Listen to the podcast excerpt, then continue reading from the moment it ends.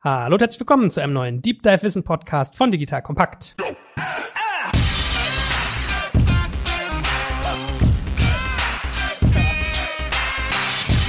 Mein Name ist Joe Eckert Schmarek und heute reisen wir in die Zukunft, denn wir wollen darüber sprechen, wie die Zusammenarbeit der Zukunft aussehen kann. Das heißt, wir werden einerseits ganz spannende Säulen durchkämmen mit dem lieben Rupert Botmeier. Den kennt ihr ja schon aus unserem Innovation Hacks Podcast und der war auch schon mal im Deep Dive Wissen zu Gast. Also, der macht sich ganz viele Gedanken darüber, wie man Unternehmen innovativer machen kann. Das heißt, wir werden darüber reden, wie kann ich eigentlich die Widerstandsfähigkeit von Unternehmen erhöhen, wie kann ich neue Branchenstandards setzen und wie sieht eigentlich Kollaboration aus, wenn ich die über Silos hinweg baue. So, und wer sich daran zurückerinnert, bei meinem letzten Gespräch Gespräch mit Rupert meinte ich, ob er eigentlich sein ganzes Wissen, diese ganzen Mechaniken, diese ganzen ja, Prozesse, die er da eigentlich abbildet, ob er die nicht auch mal in ein Tool schon längst gegossen hat. Und heute ist es soweit. Also er hat das in ein Tool gegossen, was man bei ihm buchen kann, was man nutzen sollte, weil ich habe es schon gesehen, es sieht ziemlich spannend aus. Also ich habe bisher eigentlich genau genommen nur die Außenseite gesehen, aber die sieht schon so gut aus, dass ich denke, von innen muss es noch viel, viel besser sein. Also, so viel mal als heiße Ankündigung, lieber Rupert. Herzlich willkommen. Schön, dass du da bist. Ja, vielen Dank für die Einladung, lieber Joel. Ich habe äh, im Vorgespräch gerade zu dir schon gesagt, du bist immer so schön scharf, so analytisch scharf. Das finde ich irgendwie, das macht Spaß. Spaß, wenn man merkt, also wenn sich Leute ganz oft mit Unternehmen und ihren Geschäftsmodellen auseinandergesetzt haben, dass das irgendwann so abstrakt analytisch wird. Ist das bei dir ein bisschen so?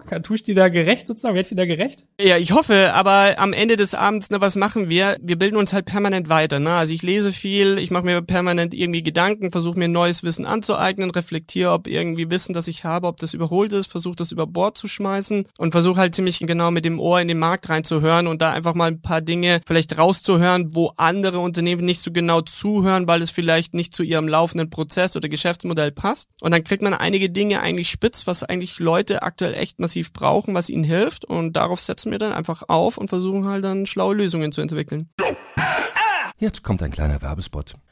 Aufgepasst! Wusstest du, dass HR-Teams heutzutage mit mehr Aufgaben denn je konfrontiert sind? In der aktuellen Studie HR Trends, die Zukunft der Personalarbeit 2024 von Sage, wurden HR-Teams aus sieben verschiedenen Ländern und über 20 Branchen befragt, um top aktuelle Insights in der Entwicklung des Personalwesens zu geben. Sage entwickelt HR-Tools und Software für dein Unternehmen, um Lohnabrechnungen, Personalmanagement, Buchhaltung und mehr zu vereinfachen. So, und die Studie von Sage zeigt unter anderem, dass ganze 91% der HR-Teams angeben, dass ihre Arbeit Arbeitsbelastung im letzten Jahr zugenommen hat, aber gleichzeitig glauben 79 Prozent der Befragten, dass Automatisierung ihre Prozesse zukünftig verbessern und Zeit sparen kann. Ebenfalls spielt auch KI eine große Rolle. Derzeit nutzen etwa ein Drittel bereits Chatbots wie ChatGPT in ihren Prozessen und circa drei Viertel der PersonalleiterInnen sind sich bereits sicher, dass KI die Arbeitsweise im HR revolutionieren wird. Du merkst, die Studie ist vollgepackt mit Statistiken, überraschenden Erkenntnissen und Tipps für HR-Führungskräfte, die vorankommen wollen und zeigt eine Momentaufnahme der sich stetig wandelnden Rolle von HR heute. Am besten schaust du dir die Studie HR-Trends, die Zukunft der Personalarbeit 2024 selbst an. Unter digitalkompakt.de slash Sage, S-A-G-E, kannst du sie dir komplett kostenlos herunterladen. Und wie immer findest du alle Infos auch auf unserer Sponsorenseite unter digitalkompakt.de slash Sponsoren. Werbung Ende. Ja, das musst du mir mal erklären, wie du das noch mit Kindern irgendwie unterkriegst. Also speziell Bücher lesen. Ich habe, glaube ich, gefühlte acht Stück zu Hause, die ich entweder schon angefangen habe oder anfangen möchte. Also ich komme mal nicht dazu. Ja. Echt schwieriges Thema, aber erster Tipp ist schon mal Netflix gegen Buch tauschen. Ne? Das ist der erste Tipp. Ja, ja aber da geht's immer los bei mir. Wenn ich mal Zeit habe, dann denke ich mir so, oh Gott, leg mich irgendwo hin, lass mich berieseln. Aber gut, das soll ja heute nicht unser Thema sein. Vielleicht fangen wir aber mal bodenständig an, indem wir dich nochmal vorstellen für Menschen, die dich noch nicht kennen. Ja, also was machst du, womit verdienst du dein Geld? Ja, also wir sind im Grunde eine Innovation Innovationsplattform. Das heißt, wir helfen eigentlich Unternehmen zu aktuellen Themen, Herausforderungen, Problemstellungen, halt völlig neue Ideen zu entwickeln. Und vor allem uns geht es darum, sich zu überlegen, wie kann ich eigentlich heute Standards in meiner Branche hinterfragen? Wie kann ich mich in der Lösungsfindung von komplett anderen Industrien inspirieren lassen, die eigentlich auf den ersten Blick erstmal herzlich wenig mit meinem Geschäft zu tun haben. Ich merke dann aber eigentlich, dass ich super viel aus diesen anderen Lösungen aus anderen Branchen ziehen kann. Und dann überlegen wir uns immer, wie kann ich das adaptieren und interpretieren eben auf die eigene Industrie wieder, um dort eben neue Standards zu setzen. Und es gibt einfach viele Branchen, nehmen wir jetzt mal die E-Commerce-Branche, ne, die werden einfach von nahezu schon einem Monopolisten, wie beispielsweise in Amazon, dominiert, ne, 1300 Milliarden Bewertung. Ich weiß gar nicht, wie man gegen sowas anstinken soll, wenn man einfach nur das, was Amazon heute macht, immer nur imitiert. Ne? Und je mehr ich Branchenstandards eigentlich halte, umso mehr sind die Leute oder die Unternehmen, die dort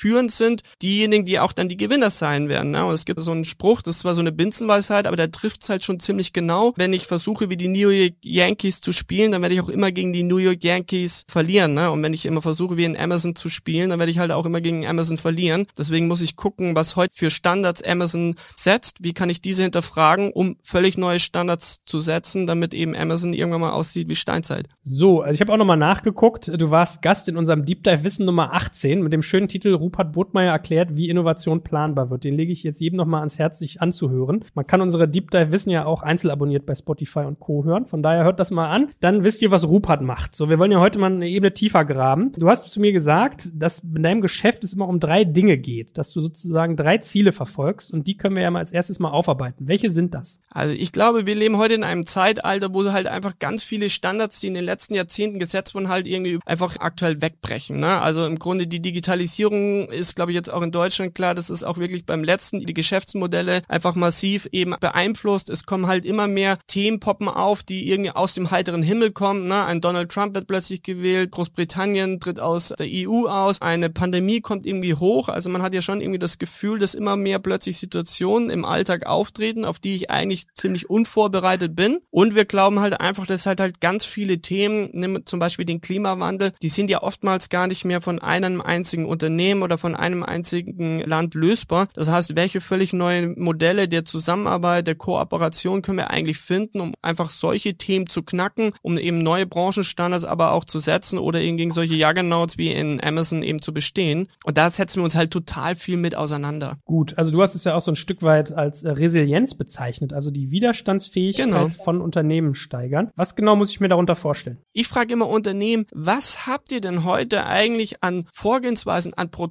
an Arbeitsvorlagen eigentlich und an Erwartungshaltungen an eure eigenen Mitarbeiter, wenn ein Thema, ein Problem oder eine große Herausforderung aufpoppt, wie ihr die angehen wollt. Ne? Und ich meine, heute sind einfach viele Unternehmen so aufgebaut, dass irgendwie das Ergebnis total klar ist. Ne? Ein BMW ist total klar, dass am Ende der Reise irgendwie ein Auto rauskommt und das ziehen die so seit Jahrzehnten durch. Aber wenn plötzlich neue Themen hochpoppen, wie beispielsweise, was bedeutet eigentlich Digitalisierung für unser Geschäftsmodell? Was bedeutet das für unsere Mitarbeiter? Was bedeutet das eigentlich für unsere Angebote? Also wenn nur die Frage, das Problem oder die Herausforderung klar ist, aber die Antwort noch total offen ist, was haben dann Unternehmen dann? Und wir sind halt der Auffassung, da braucht es natürlich genauso Vorgehensweise, da braucht es genauso Standardprozesse, um Menschen zu ermächtigen, zu diesen Themen in radikal kurzer Zeit einfach ein Bündel an möglichen Antworten zu finden, um eben die Wahrscheinlichkeit zu erhöhen, eine Lösung zu haben, die richtig Potenzial hat. Aber hier sind oftmals einfach Unternehmen relativ schlecht aufgestellt, haben eben nicht Vorgehensweisen, nicht Prozesse und die, die es gibt, die unterscheiden sich halt ziemlich stark von denen, die eigentlich heute in Unternehmen eigentlich Usus sind. Gut, verstehe. Also eine gewisse Widerstandsfähigkeit aufbauen, weil, was du ja gerade gesagt hast mit Amazon, wenn ich immer nur die Yankees nachspiele, dann werde ich nie gegen die gewinnen. Ich gucke mir gerade die Michael Jordan-Biografie an auf Netflix, so viel zum Thema Buch gegen Netflix tauschen. Also wenn du Jordan schlagen willst, dann musst du sozusagen eigentlich schon drüber hinausdenken. Jetzt hast du ja gesagt, zweite Säule ist bei euch Branchenstandards setzen. Das ist ja gar nicht mal so trivial. Wie kommt man da hin? Also wie verfolgst du dieses Ziel mit Unternehmen, mit denen du zusammenarbeitest, auf so ein Level zu kommen? Also das, was wir immer machen, wir picken uns immer irgendwie ein Problem oder einen Kunden-Painpoint raus und dann gucken wir uns alles Mögliche an. Nur nichts aus der eigenen Industrie oder aus der eigenen Branche. Na, also wenn wir ein E-Commerce-Unternehmen angucken, dann schauen wir uns alle möglichen Lösungen an, nur nichts aus der E-Commerce-Branche, sondern wir suchen ganz explizit in anderen Industrien einfach nach innovativen Plänen, die so ein Problem irgendwie schon mal auf eine schlaue Art und Weise gelöst haben. Diese Lösungen, da fragen wir uns dann halt im Detail, na, also was zeichnet diese Lösungen aus? Wie nehmen die Kunden durch einen, führen die durch einen Prozess? Wie bereiten die Informationen auf? Wie interagieren die mit Kunden und bauen uns im Grunde eigentlich einen Baukasten von 30 bis 40 Erfolgsprinzipien aus anderen Industrien auf und aus denen bedienen wir uns dann flexibel und adaptieren und interpretieren diese dann wieder auf die Branche eben zurück. Und ich versuche das immer, um plakativ irgendwas mal auf den Punkt zu bringen. Immer oft gerne mit Menschen Gedankenexperimenten. Also was kriegst du, wenn du zum Beispiel ein Motorboot mit einem Panzer, mit einem Fahrrad, mit ein paar Ski miteinander kombinierst? Ne? All diese Geräte haben ja auf den ersten Blick immer herzlich wenig miteinander gemeinsam. Aber nimmst du die Unterseite eines Bootes, kombinierst das mit dem Kettenantrieb von einem Panzer, nimmst irgendwie den Fahrradgriff von einem Fahrrad und tust noch ein paar Skis dran, dann hast du die Grundidee von einem Schneemobil. Und diese Art und Weise nennen wir Innovation durch Rekombination und auf solche Lösungen zu kommen, das ist im Grunde das, was wir Menschen, Organisationen beibringen und das kannst du standardisieren, das kannst du in einem skalierbaren Prozess machen und ganz große Erfindungen sind genau nach diesem Schema aufgebaut. Denn ob du den Buchdruck nimmst, ne, das ist die Kombination der Weinpresse mit Buchlettern, ob du den ICE nimmst, ne, das ist eine Kombination aus der Schnabelspitze von einem Vogel mit der Aerodynamik von einem Auto. Wenn du den Klettverschluss nimmst, das ist die Optik, wie Pflanzen sich teilweise an den Wänden entlang schlingen, eben kombiniert eben mit Fertigungstechnik aus der Textilindustrie. Ganz, ganz viele Ideen, Lösungen, die jeder von uns im Alltag eigentlich nutzt, ist eigentlich heute schon so aufgebaut. Ja, ich habe mal gehört, wenn man die Äbte damals gefragt hätte, wie man sozusagen besser schreiben kann, hätten die nicht den Buchdrucker erfunden, sondern irgendwie schneller schreibende Stifte oder so ähnlich, ne? Da gibt's ja irgendwie so eine Art. Ja, oder nimm doch ein Facebook. Also stell dir mal vor, Facebook hätte es in den 20ern gegeben und die hätten dann getrackt, wie Menschen sich schneller Bord bewegen, na, dann wären sie auf dem Schluss gekommen, schnellere Pferde zu entwickeln. Das kann es ja nicht sein. Kann ja natürlich auch, weil alle ja heute den Algorithmen nachtanzen und alle so datenfokussiert sind. Daten helfen mir, Probleme und Themen auffindig zu machen. Daten sind aber eigentlich nicht aktuell sonderlich schlau, völlig neue Lösungsansätze zu kreieren, die mir eigentlich bei den Themen, die mit Daten am Aufpoppen, einfach ähm, neue Antworten zu finden. So und ich glaube, da zählt immer noch ganz stark eben der Mensch und es ist ja so ein bisschen verrückt, dass wir Maschinen immer mehr wie Menschen behandeln, Menschen aber immer mehr wie Maschinen und das, was ja uns in der künstlichen Intelligenz so begeistert ist, verschiedenste Themenaspekte, die du sonst nicht auf den Blick hast, irgendwie in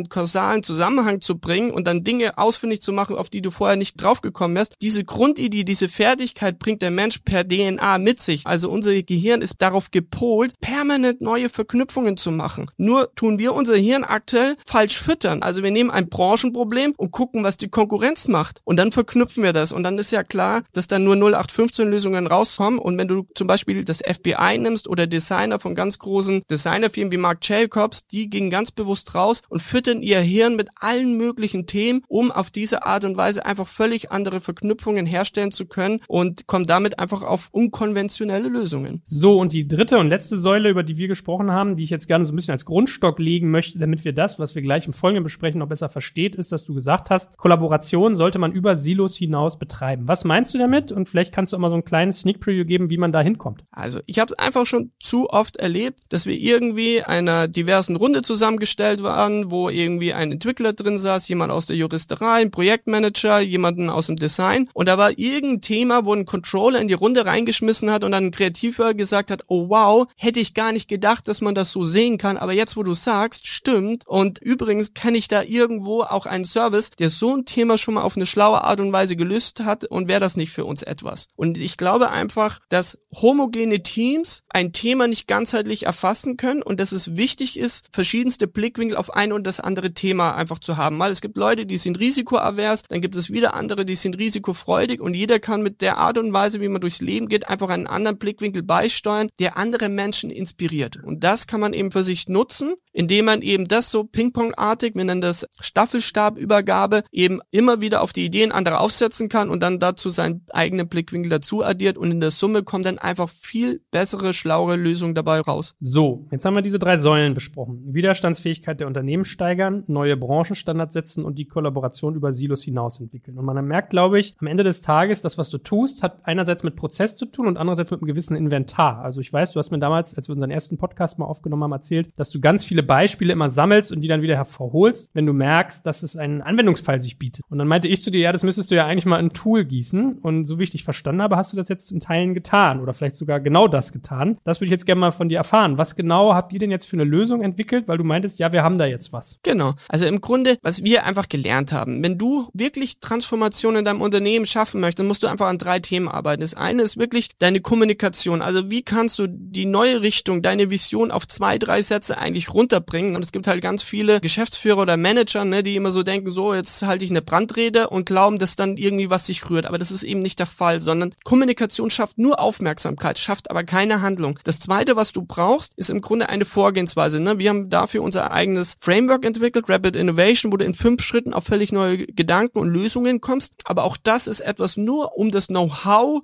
der Menschen irgendwie zu stärken. Das heißt, du hast die Kommunikation, die neue Marschrichtung, dann gibst du Menschen im Grunde eine Vorgehensweise mit, in unserem Fall beispielsweise Rapid Innovation, aber selbst dann ist es immer noch nicht getan, sondern das, was du on top noch brauchst, ist dann einfach ein Tool, vorzugsweise in unserem Jahr, wo wir leben, ein digitales Tool, das einfach Menschen hilft, dass es A, jederzeit problemlos in ihrem Alltag unterkriegen können. Und B, dass einfach die Leute deren Arbeit massiv beschleunigt, also dass du nicht um 10% schneller bist oder 10% qualitativ besser, weil niemand gibt seine Routinen und seine Gewohnheiten auf, nur weil man 10% schneller ist, weil das Verhältnis für die Match nicht stimmt, sondern du musst um 100% schneller werden. Oder du musst um 100% besser werden. Dann sehen die Menschen unmittelbaren Nutzen für ihren Alltag. Und nur wenn du diese drei Dinge in den Griff kriegst, na, dann kriegst du wirklich Veränderungen rein. Und wir haben jetzt nochmal an der dritten Säule gearbeitet, indem wir eben genau das machen, indem wir einen eigenen Webservice eben äh, gegründet haben, der auf Effektivität einzahlt. Das heißt, wie finde ich in radikal kurzer Zeit zu Problemen oder Herausforderungen die richtige Antwort, die ich dann in andere Tools, wie zum Beispiel ein Trello oder ein Asana wieder gießen kann, wo es vor allem darum geht, Themen möglichst effizient und schnell umzusetzen. Und diese Beschleuniger, die du dann eben mit so einem Tool hast, ist, dass du halt einfach zum Beispiel dir keine Gedanken mehr machen musst, wie hacke ich etwas rein. Ne? Wir haben direkt digitale Arbeitsvorlagen, also im Grunde, was ist das Problem? Und dann hast du eben die drei, vier Eingabeformulare, wo du es kurz reinhackst und gut. Welche Beispiele kennst du draußen am Markt? Die ist sowas schon mal schlau gelöst, machst auf den Plus-Button, fügst ein neues Benchmark-Beispiel hinzu, hackst drei, vier Datenelemente irgendwie ein, die fest vorgegeben sind. Das kannst du alles nebenbei machen. Wenn, keine Ahnung, mal wieder deine Kinder deinen Zoom-Call crashen, dann tust du auf Entwurf speichern, arbeitest später wieder dran weiter, fügst es eben den Bibliotheken hinzu und so weiter und so fort. So baust du halt stückweise die Inhalte auf, die du brauchst, um eben Themen einfach zu lösen. Kannst da teilweise auch nur mit fünf oder zehn Minuten Investment am Tag daran arbeiten und kannst gleichzeitig alle deine Leute aus dem Unternehmen, egal aus welcher Fachabteilung, zu diesem Projekt eben hinzu einladen, so dass sie ihre Probleme Probleme, die sie sehen, eben beisteuern können, dass sie genauso ihre Benchmark-Beispiele hinzusteuern können, aber dass man auch gemeinsam kollaborativ an Hypothesen und eben auch Prototypen erarbeitet und jedes Mal mit dem Fokus rein inhaltlich zu arbeiten und eben beschleunigend, aber eben nicht Gedanken macht, äh, jetzt muss ich einen PowerPoint öffnen, jetzt muss ich einen Sketch öffnen oder sonst irgendwas. Alles Zeitverluste, wo wir sagen, die kann man sich eigentlich sparen und das Ganze viel, viel schneller machen. Gut, also wenn ich das für mich nochmal zusammenfasse, ihr seid ein webbasiertes Tool, was man als Kollaborationstool bezeichnen könnte. Genau. Ich kann mich im Prinzip einloggen, wenn ich Themenstellungen habe, wo ich für mich klarziehen möchte, wie kann jetzt eine Innovationsentwicklung für eine bestimmte Problemstellung aussehen. Richtig verstanden? Ganz genau. Für einen der größten Logistiker in Deutschland mir mal ein Projekt und da war so ein typisches Beispiel, wo die gesagt haben, ne, wir kriegen die letzte Meile nicht mehr profitabel. Und da war die strategische Herausforderung, welche Geschäftsmodelle oder Umsatzquellen können wir eigentlich noch aufmachen, die wir bedienen können, einfach nur, weil wir die letzte Meile anliefern. Das heißt also, welche neuen Umsatzquellen Umsatzquellen bekommen wir? Und da war natürlich die Frage, was können wir eigentlich da on top machen? Was sind eigentlich heute unsere größten Herausforderungen? Wie lösen andere aus anderen Industrien solche Herausforderungen? Wie können wir das adaptieren und interpretieren für uns als Logistiker? Und welche Hypothesen können wir eigentlich aufstellen, um zu sagen, das wäre eigentlich eine geniale Einnahmequelle für uns, die wir machen könnten, einfach nur, weil wir die letzte Meile bedienen. Das ist so ein typisches Themenbeispiel, das wir bearbeiten. Das kannst du aber auch auf der Mikroebene machen. Wir haben letztens irgendwie mit einem Online-Shop eben gearbeitet. Die hatten eben ein massives Problem in der Kommunikation Kommunikation ihrer Versandkosten und da war da auch die Überlegung, wie kommunizieren denn andere transparent ihre flexiblen Preise? Was können wir aus deren Lösungsbeispiele irgendwie lernen? da haben wir zum Beispiel ein MyTaxi, ein Moja, ein Kickstarter und so weiter als Beispiel herangezogen, haben das ihre Kernbestandteile zerlegt und das wieder adaptiert und interpretiert wieder auf die E-Commerce-Beispiele und haben dann überlegt, wie können wir das eigentlich auf eine völlig andere Art und Weise im eigenen Online-Shop eben kommunizieren. Und das sind so klassische Projekte, wie man an solche Themen rangehen kann, aber da hilft mir halt halt ein Trello oder ein Asana nicht weiter, sondern ich muss halt die Dinge anders aufbauen, anders heranziehen und um auf andere Gedanken zu kommen. Aber wie schaffst du es denn, diese Vielfalt abzubilden? Weil wenn ich mir deine Webseite angucke, steht da zum Beispiel, ja, mit Rapid Innovation bist du achtmal schneller als vergleichbare Innovationsprozesse, weil wir irgendwie alle Zeitkiller wie zum Beispiel Recherche streichen. Oder du kriegst bei uns Zugriff auf Ereignisbibliotheken und wir zeigen dir kollaborative Entscheidungsmethoden. Ich frage mich, wie schaffst du es denn bei so unterschiedlichen Themen, wie du sie gerade beschrieben hast? Das eine war quasi Strategieplanung für einen Logistiker Bäcker und das andere war Preisgestaltung bei einem E-Commerce-Shop. Wie kriegst du es da denn hin, Ereignisbibliotheken aufzumachen und zu wissen, was du wann abrufst? Also wie muss ich mir das vorstellen? Also, es gibt zwei Möglichkeiten. Erstmal, du baust dir für sich selber irgendwie digitale Inspirationsbibliotheken auf. Wir haben zum Beispiel drei. Eine ist zum Beispiel nur um das Thema digitale Produkte, also keine Ahnung, eine Mobile-App, ein Online-Shop etc. Und wir haben dort einfach über die Zeit, über die letzten zwei Jahre wirklich 50 supergeile Inspirationsbeispiele gesammelt, wo wir einfach für uns gemerkt haben, können wir total oft immer wieder aufgreifen und nutzen und die sind richtig gut gemacht und die funktionieren auch am Markt. Dasselbe haben wir für digitale Services und für digitale Geschäftsmodelle gemacht und in diese Bibliotheken haben acht oder zehn Leute reingearbeitet. Ne? Jeder hat irgendwie zwei, drei coole Beispiele, die kippst du in diese Bibliotheken rein und jedes Mal, wenn ein Thema hochpoppt, dann gehen wir in diese Bibliotheken rein und gucken, was haben wir eigentlich schon gesammelt und ich habe in zehn von zehn Beispielen noch nie den Fall gehabt, wo du sagst so, wow, da ist nichts dabei, sondern wir haben immer zwei, drei Ansätze gefunden, die wir irgendwie aufgreifen konnten. Diese markierst du und kopierst sie dann einfach in dein eigenes neues Projekt herein. Plus on top haben wir unseren Webservice im Grunde ein eigenes Netzwerk aufgebaut. Das heißt also, wenn ihr beispielsweise als digital kompakt mit unserem Kollaborationstool arbeiten würdet, dann habt ihr freien Zugang auf alle unsere Inspirationsbibliotheken, auf alle unsere Hypothesen, auf alle unsere Prototypen und das gilt im Grunde Grunde mehr oder weniger für alle, die innerhalb dieses Netzwerks eben arbeiten, so dass ich einfach schnell und einfach Unternehmen finden kann, die vielleicht an so einem ähnlichen Thema schon mal irgendwie gearbeitet haben. Auf was für Schlussfolgerungen sind die damals gekommen und wie kann ich das adaptieren und interpretieren eben auf meine eigene Branche wieder. Jetzt kommt ein kleiner Werbespot. Aufgepasst! Wusstest du, dass HR-Teams heutzutage mit mehr Aufgaben denn je konfrontiert sind? In der aktuellen Studie HR Trends, die Zukunft der Personalarbeit 2024 von Sage, wurden HR-Teams aus sieben verschiedenen Ländern und über 20 Branchen befragt, um top aktuelle Insights in der Entwicklung des Personalwesens zu geben. Sage entwickelt HR-Tools und Software für dein Unternehmen, um Lohnabrechnungen, Personalmanagement, Buchhaltung und mehr zu vereinfachen. So, und die Studie von Sage zeigt unter anderem, dass ganze 91% der HR-Teams angeben, dass ihre Arbeit Arbeitsbelastung im letzten Jahr zugenommen hat, aber gleichzeitig glauben 79 Prozent der Befragten, dass Automatisierung ihre Prozesse zukünftig verbessern und Zeit sparen kann. Ebenfalls spielt auch KI eine große Rolle. Derzeit nutzen etwa ein Drittel bereits Chatbots wie ChatGPT in ihren Prozessen und circa drei Viertel der PersonalleiterInnen sind sich bereits sicher, dass KI die Arbeitsweise im HR revolutionieren wird. Du merkst, die Studie ist vollgepackt mit Statistiken, überraschenden Erkenntnissen und Tipps für HR-Führungskräfte, die vorankommen wollen und zeigt eine Momentaufnahme der sich stetig wandelnden Rolle von HR heute. Am besten schaust du dir die Studie HR-Trends, die Zukunft der Personalarbeit 2024 selbst an. Unter digitalkompakt.de slash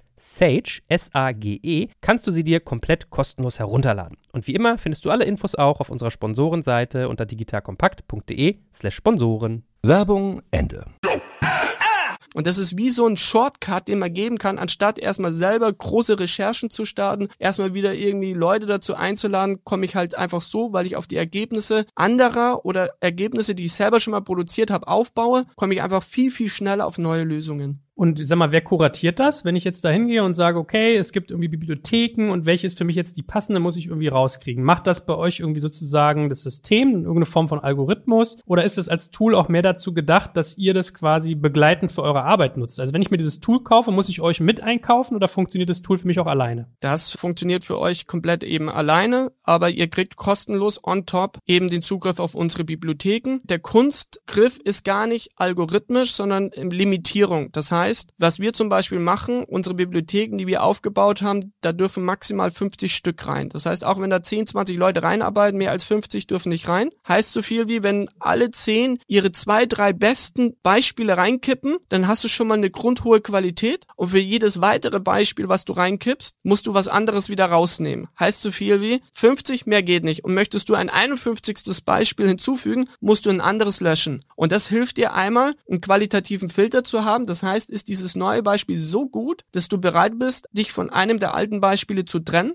Plus, es hilft dir einfach permanent am Zeitgeist zu bleiben, dass du halt nicht irgendwie alten Morast irgendwie mit dir rumschleppst, was du irgendwie vor fünf Jahren mal entdeckt hast, aber das halt aus verschiedensten Gründen vielleicht einfach irgendwie überholt ist, ne? Und so bleibst du eigentlich immer im Grunde an aktuell und bist eigentlich immer so vom Innovationsgrad am Nagel der Zeit. Und wie muss ich mir diese Bibliotheken vorstellen? Also wie sehen die aus? Was ist so die Metrik, auch nach der ihr befüllt? Ist es so, dass ihr dann Sachen habt, wo ihr sagt, okay, hier finde ich den Checkout-Prozess super, da finde ich irgendwie Nutzer-Onboarding genial, da finde ich Menüführung super. Wie ist so eine Bibliothek gestaltet? Genau, also im Grunde musst du es so vorstellen, du legst ein Projekt an, dann hast du immer pro Projekt immer vier Bibliotheken. Einmal die, eine Painpoint-Bibliothek, wo du eben alle Painpoints sammelst, die irgendwie Kunden haben zu dem Thema, was du gerade eben definiert hast. Zum Beispiel Checkout.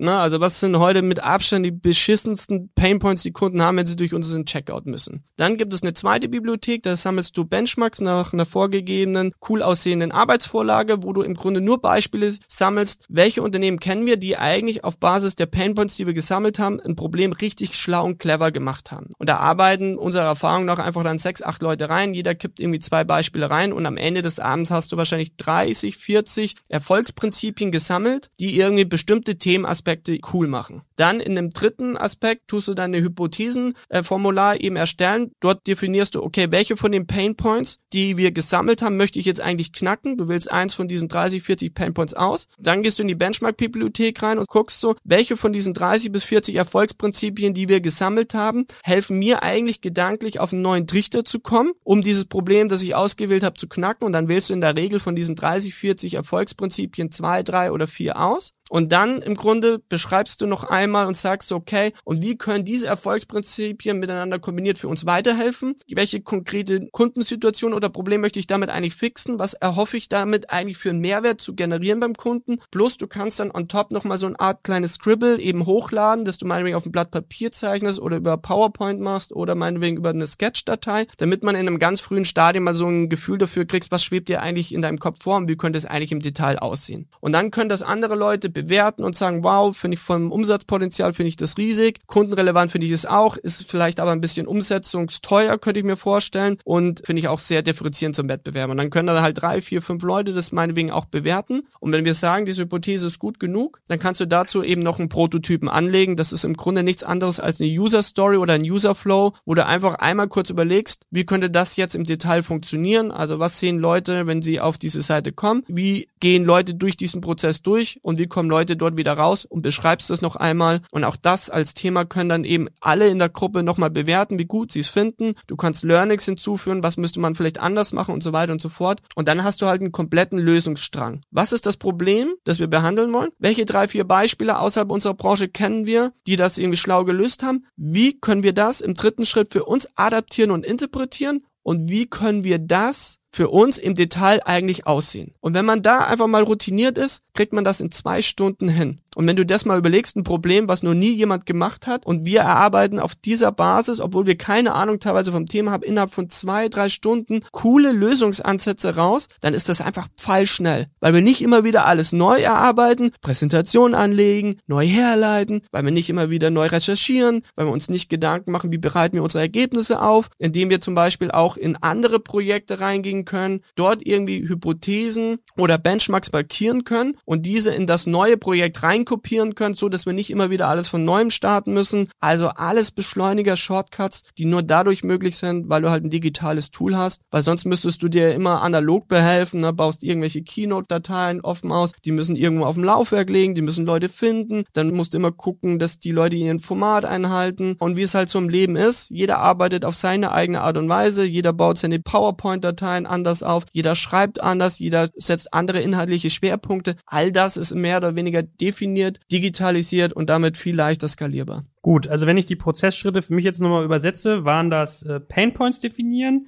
Erfolgsprinzipien herausarbeiten, diese in Rekombination bringen, anschließend skizzieren, dann evaluieren und hinterher, wenn es sich als Wert erwiesen hat, prototypisieren. Ist es, stimmt genau. das grob? Ganz genau. So. Und dann, in der Regel ist es dann so, ne, wir nehmen eine Herausforderung, ein Thema, das mir irgendwie aufgepoppt und auf diese Art und Weise sind wir eigentlich in der Lage, in ein bis zwei Tagen acht bis zehn Lösungsstränge zu erarbeiten. Und das brauchst du einfach, weil bei ergebnisoffenen Arbeiten brauchst du einfach eine Varianz an Lösungen, um die Wahrscheinlichkeit zu erhöhen, dass einfach ein, zwei Kracher irgendwie dabei sind, wo du sagst, wow, das ist so gut, das lohnt sich einfach einfach dann eben in die Umsetzung zu kippen. Und was wir heute einfach Unternehmen einfach zuschreien ist, überlegt euch ganz genau, was ihr in den Umsetzungsprozess eigentlich reinkippt, weil wenn du heute in Unternehmen reingehst, die sind voll geschissen mit irgendwelchen Backlogs, ne, mit 300 irgendwelchen Feature-Idees, völlig losgelöst, folgen keinem roten Faden, hat irgendjemand mal irgendwo reingekippt und jeder weiß ja, wie heute wertvoll eigentlich Entwicklerressourcen sind. Und da eben vorgelagert ein Tool zu haben, sich einmal zu überlegen, was sind eigentlich unsere Lösungsmöglichkeiten, welche von diesen Lösungsmöglichkeiten haben eigentlich Potenzial und wie komme ich auf diese Lösungsmöglichkeiten eigentlich in einer radikal kurzen Zeit, damit ich das dann meinetwegen aus zwei, drei Lösungsansätzen eine Art Best-of mache und das kippe ich dann in meinen klassischen Umsetzungsprozess rein und er kann ja nach wie vor so ablaufen, wie es alle machen. Ne? können die Leute weiter gerne mit Teams, mit Trello, Asana und sonst irgendwas arbeiten, mit Jira und Confluence, wie sie möchten. Aber ich glaube einfach, ganz viele Unternehmen haben heute einen massiven Fokus, wie kann ich Dinge heute effizient und schnell umsetzen. Aber wenn du halt Scheiße reinkippst, dann setze ich halt Scheiße schnell effizient um. Ne? Aber da irgendwie sich zu überlegen, was ist denn das, was es wirklich wert ist, unsere wertvollen Ressourcen, unser wertvolles Budget wirklich zu investieren, da sind einfach ganz viele Unternehmen total blank.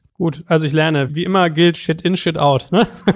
das war schon immer so und das wird sich nie ändern. Gut, verstehe. Finde ich einen spannenden Ansatz, weil man fragt sich ja die ganze Zeit, während man dir zuhört, ob du dich da nicht selber wegrationalisierst mit deiner Beratungsleistung, was du eigentlich tust. Aber du bist natürlich Herr dieser Bibliotheken. Also eigentlich schaffst du dir ein Tool, mit dem du arbeiten kannst. Und im besten Fall bringst du auch deine Kunden in so einen äh, wiederkehrenden Modellzyklus sozusagen, dass sie das immer wieder durchdeklinieren. Das finde ich durchaus spannend. Da vielleicht eine kurze Sache, Joel, weil was wir einfach merken, was Unternehmen wirklich ums Verrecken nicht mehr brauchen, ist eine weitere Beratung, sondern was Unternehmen heute einfach brauchen, gerade im Thema Digitalisierung, die müssen das selber drauf haben. Deswegen sagen wir, wir sind ein Infrastrukturanbieter, der auch Beratung macht, weil es manchmal halt spannend ist, einen Blick von außen zu haben oder wir blicken nochmal Dritte drauf oder die sich wünschen, wir arbeiten interne Lösungen, wir fänden es aber cool, wenn ihr auch externe Lösungen erarbeitet und das kippen wir dann rein. Aber eigentlich brauchen heute Unternehmen etwas an die Hand, dass sie das autark selber machen können. Weil am Ende des Abends, wenn eine Lösung irgendwo in den Entscheidungsprozess reinkommt, dann gibt es immer Gegenwind. Es ist einfach so. Und wenn diese Lösung von extern kam,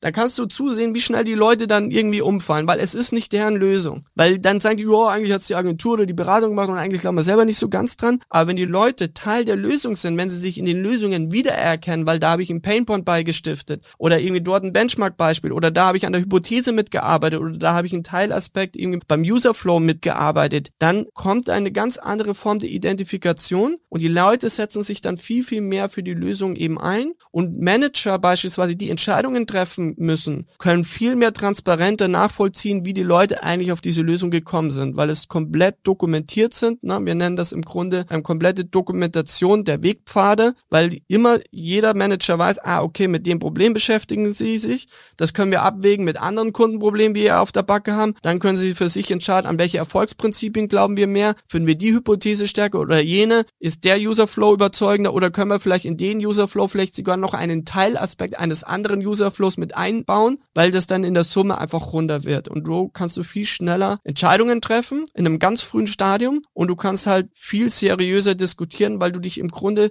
fachlich diskutierst und nicht, wie bist du da eigentlich draufgekommen, wie hast du es vorbereitet, wie hast du es hergeleitet, all diese Themen, das sind Zeitkiller, die hast du eigentlich damit gelöst. So, wir haben noch gar nicht gesagt, wie dein Tool eigentlich heißt. Deine Firma heißt Disruptive und dort ja. findet man das Ganze ja auch. Kannst du uns mal eine Preisindikation geben? Weil ganz viele hören jetzt bestimmt zu und sagen sich, ja, klingt voll geil. Hier, take my money and run. Aber wie viel von meinem Money willst du denn dafür eigentlich haben? Kannst du da mal Indikationen ja. geben? Ja, also wir machen erstens Unternehmensflatrates. Das heißt im Grunde, es gibt eine Lizenzgebühr, die ist monatlich und innerhalb dieser Lizenzgebühr können alle Mitarbeiter aus der Organisation teilnehmen. Die liegt aktuell bei 1000 Euro und mit diesen 1000 Euro, na, also wenn ich jetzt irgendwie eine Organisation bin mit 1000 mit, bitte? Pro was? 1000 Euro pro was? 1000 Euro pro Unternehmen. Also wenn ich eine Organisation bin und ich habe 1000 Leute, dürfen alle diesen 1000 Leute auf diesen Webservice mit drauf, weil wir im Grunde einfach Monat gelernt haben, Bitte? Pro Monat oder pro Jahr? 1000 Euro pro Monat. Das heißt, weil wir einfach gemerkt haben, wenn du Projekte aufsetzt, darfst dann nicht dann groß überlegen, tue ich jetzt die Person noch in das Projekt hinzuziehen, nehmen wir den aus dem Controlling oder nicht. Das muss einfach passieren, weil wir haben einfach gelernt, Innovation ist eine gesamtorganisatorische Aufgabe. Und wenn die Leute da irgendwie mal überlegen, oh, da brauchen wir eine neue Lizenz, dann passiert ja nichts. Deswegen machen wir eine Unternehmensflatrate und wir machen das im Grunde so, dass man im Grunde das über eine Jahreslizenz dann eben macht. Mit dieser Jahreslizenz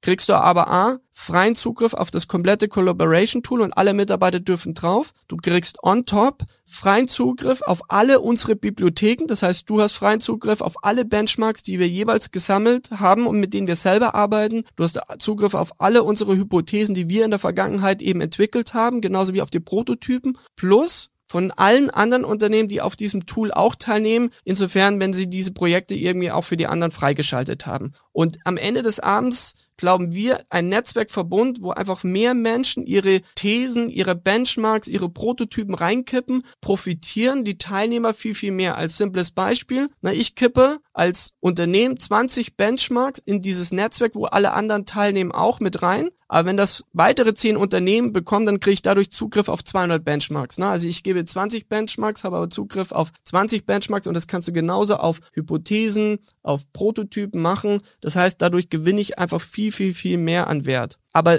das ist jedem Unternehmen optional eben erlaubt zu sagen, teile ich dieses Projekt mit allen anderen oder eben lasse ich das nur intern in meinem Unternehmen. So, was ich mich jetzt noch frage ist, jetzt machst du mit deinem Tool Unternehmen waffenfähig zur Innovationsentwicklung.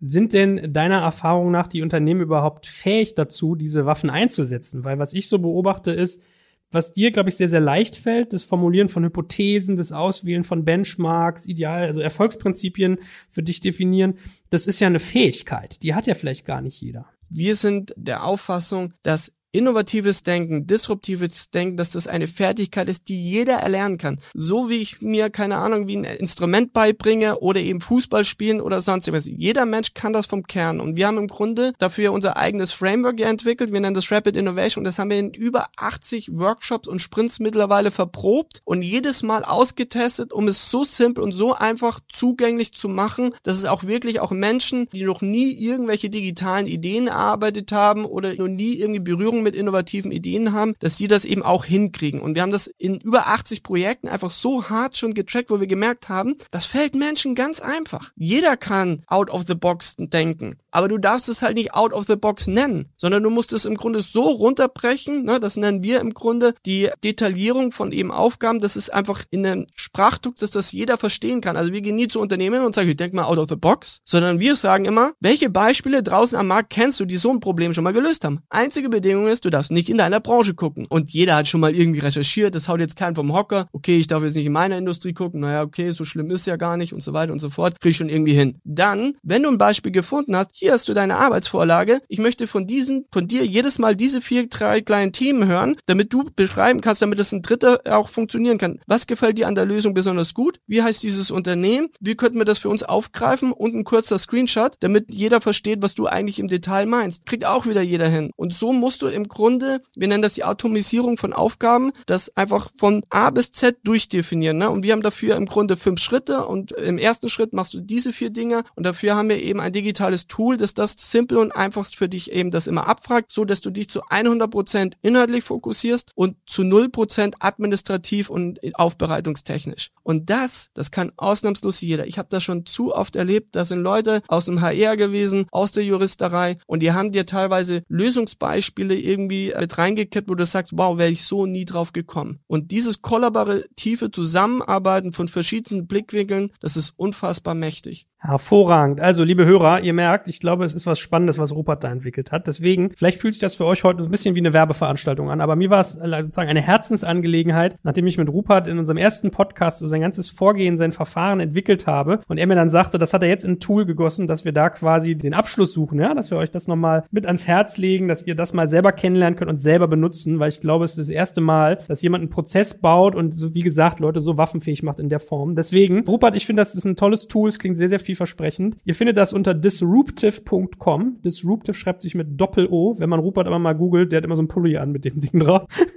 da bist du schon bekannt für, glaube ich, für deinen Disruptive Pullover. Von daher, äh, lieber Rupert, es hat mir viel, viel Spaß gemacht und äh, ich bin gespannt auf die ersten Erfahrungen, die ihr dann damit sammelt. Und ja, wie gesagt, vielen, vielen Dank, dass du uns daran hast äh, teilhaben lassen und ich drücke dir natürlich beide Daumen, dass das toll verfängt. Ja, vielen Dank dir für die Zeit und na, für jeden Zuhörer, die das irgendwie spannend finden und sagen, so kann ich mal Einblick da haben, kann ich mir das mal in Ruhe angucken. Einfach bei mir melden, super gerne gerne mache ich Demo-Vorführungen oder sonst, ne, führe ich einmal durch, dann könnt ihr euch ein Bild davon machen, wie das im Detail funktioniert. Und Herzensangelegenheit für uns ist, wir wollen im Grunde mehr oder weniger den digitalen Widerstand ähm, organisieren, dass einfach Menschen und Organisationen zusammenarbeiten, die einfach sich nicht mit dem abfinden wollen, was sie vorfinden, sondern sagen, das muss viel, viel besser gehen und vor allem, dass wir nicht alles und jedes Geschäft einfach nur noch den Silicon Valley Unternehmen irgendwie überlassen, sondern dass wir uns auch schon als Europa, als Deutschland Gedanken machen, was können wir dem eigentlich entgegensetzen und das ist im Grunde so ein bisschen so die Vision dahinter, dass wir da Organisationen mobilisieren, das gemeinsam auf die Beine zu stellen und dass wir da was einfach wettbewerbsfähiges auf die Beine stellen. Sehr schön. Also man merkt, da steckt auch ganz viel Netzwerkpotenzial hinter. Deswegen, ich bin gespannt, wie sich das noch entwickelt und ja, lieben Dank dir und mach's gut. Danke dir. Ciao.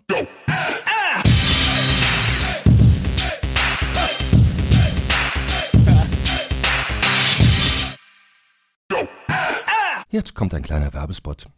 Aufgepasst! Wusstest du, dass HR-Teams heutzutage mit mehr Aufgaben denn je konfrontiert sind? In der aktuellen Studie HR Trends, die Zukunft der Personalarbeit 2024 von Sage, wurden HR-Teams aus sieben verschiedenen Ländern und über 20 Branchen befragt, um top aktuelle Insights in der Entwicklung des Personalwesens zu geben. Sage entwickelt HR-Tools und Software für dein Unternehmen, um Lohnabrechnungen, Personalmanagement, Buchhaltung und mehr zu vereinfachen. So, und die Studie von Sage zeigt unter anderem, dass ganze 91% der HR-Teams angeben, dass ihre Arbeit Arbeitsbelastung im letzten Jahr zugenommen hat, aber gleichzeitig glauben 79 Prozent der Befragten, dass Automatisierung ihre Prozesse zukünftig verbessern und Zeit sparen kann. Ebenfalls spielt auch KI eine große Rolle. Derzeit nutzen etwa ein Drittel bereits Chatbots wie ChatGPT in ihren Prozessen und circa drei Viertel der PersonalleiterInnen sind sich bereits sicher, dass KI die Arbeitsweise im HR revolutionieren wird. Du merkst, die Studie ist vollgepackt mit Statistiken, überraschenden Erkenntnissen und Tipps für HR-Führungskräfte, die vorankommen wollen und zeigt eine Momentaufnahme der sich stetig wandelnden Rolle von HR heute. Am besten schaust du dir die Studie HR-Trends, die Zukunft der Personalarbeit 2024 selbst an. Unter digitalkompakt.de slash Sage, S-A-G-E, kannst du sie dir komplett kostenlos herunterladen. Und wie immer findest du alle Infos auch auf unserer Sponsorenseite unter digitalkompakt.de slash Sponsoren. Werbung Ende.